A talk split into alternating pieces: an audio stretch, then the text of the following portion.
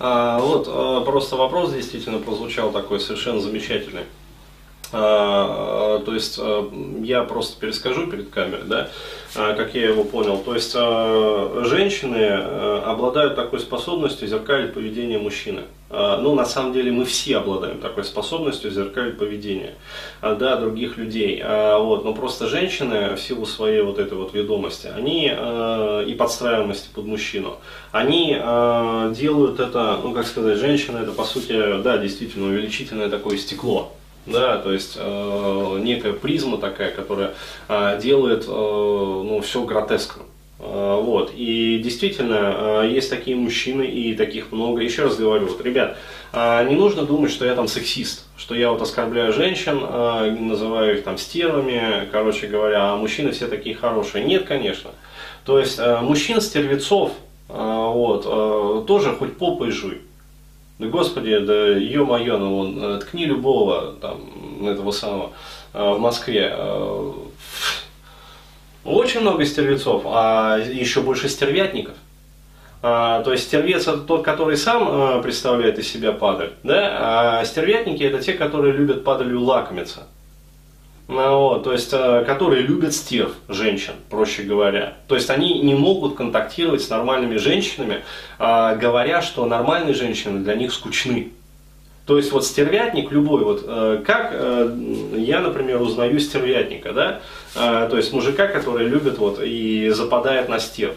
То есть, если э, мне парень там, либо мужчина говорит, что да, что-то как-то вот нормальные девушки, мне с ними скучно, да, драйва в жизни не хватает. Все, я понимаю, передо мной стервятник. То есть он настолько привык вот, э, жрать падаль, э, что на, на нормальных женщин у него ну, действительно не стоит. Ну, вот. То есть, э, поэтому надо понимать, что я просто называю вещи своими именами. Вот. И возвращаясь э, к ситуации, то есть женщина действительно зеркалит поведение мужчин, и действительно вот, э, очень сложно, например, ну, живя там с таким мужчиной или даже просто вращаясь вот, в таких кругах, как-то изменить, улучшить да, качество вот, и характеристики продукта реальные. И э, мы сталкиваемся с проблемой хаоса, да, то есть про которую вот я рассказывал. Э, вот, э, это действительно это проблема хаоса. То есть если в окружении у вас хаос, вы можете прилагать просто титанические усилия, работая над собой, вот, и пытаясь заниматься, там, я не знаю, здоровым образом жизни, фитнесом, но вы не получите результатов. Вы получите хаос. То есть хаос на входе, хаос на выходе. А вот именно поэтому я и говорю, а, я про это буду сейчас говорить, вот про гигиену общения.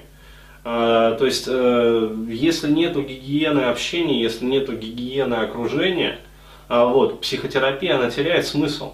То есть, э, ну, меня реально вот смешат вопросы, потому что я уже, я не знаю, в десятках, наверное, видео рассказывал о том, как мне изменить там это самое, э, вот, хотя я живу там с родителями. То есть поможет ли мне э, тот или тот там вебинар? Ну попробуйте, но вряд ли. То есть до тех пор, пока вы вот, э, не решите проблему хаоса, то есть э, не решите для себя вопрос вот с отсепарированностью, там, я не знаю, жильем отдельным с каким-то, да хотя бы даже ладно, если не позволяет вам там, финансы сейчас, да, а, вот, но хотя бы сократите общение до минимума. То есть уже вы заметите результат. Вот. Э, до тех пор, пока вы не сделаете этих элементарных шагов, э, вы результата не получите.